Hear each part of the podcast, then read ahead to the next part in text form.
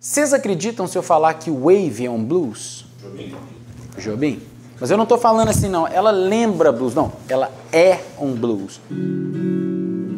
Os olhos já não podem ver coisas que só o coração. Porque é tão forte o contexto social, cultural do blues que até uma música jobiniana que tem arquitetura que eu mostrei, eu vou mostrar aqui agora em desenho para vocês, soa blues, mesmo tendo acordes que não são blues. Eu vou até tentar cantar para vocês terem bem essa ideia, né? Fazer um improviso.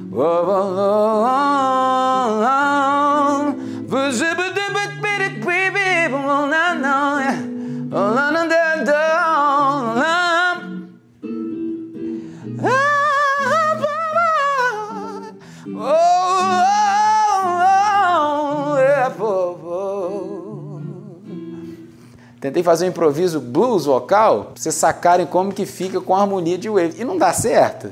E o Jobim é demais. Nosso grande maestro. Olha só, me acompanhe, por favor. O que, que a gente precisa ter para ser blues? No primeiro compasso, acorde do primeiro grau. Olha ele aí, ó. A forma não tem que ter 12 compassos? Olha os 12 compassos aí de wave. Jobim é foda. No quinto compasso tem que ter um acorde de qual grau?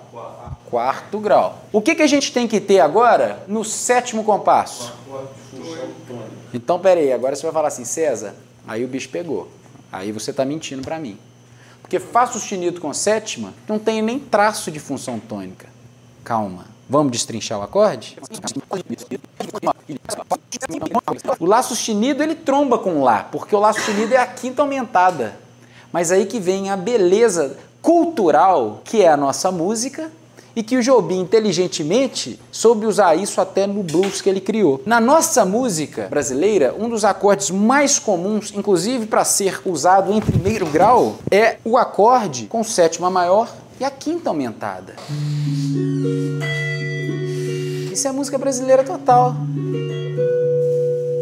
Mas aqui ele matou a charada, porque ele criou o turnaround. Aqui tem um turnaround. E o que é esse turnaround? Essa sequência de Ré menor 7, Sol 7, Ré menor 7, Sol 7. É um turnaround focado no empréstimo modal dórico. Jobim sabia tudo o que ele estava fazendo. Porque, por mais do coração que tenha sido, foi baseado em muito estudo e uma vivência assídua no mercado norte-americano, onde ele aprendeu e conviveu com grandes nomes e ícones do estilo blues e jazz. Então isso estava intrínseco nele. Se ele fez essa matemática ou não, embora eu acho que ele sabia exatamente o que ele estava fazendo, não interessa. Estava dentro dele igual o estudo de harmonia vai ser para vocês.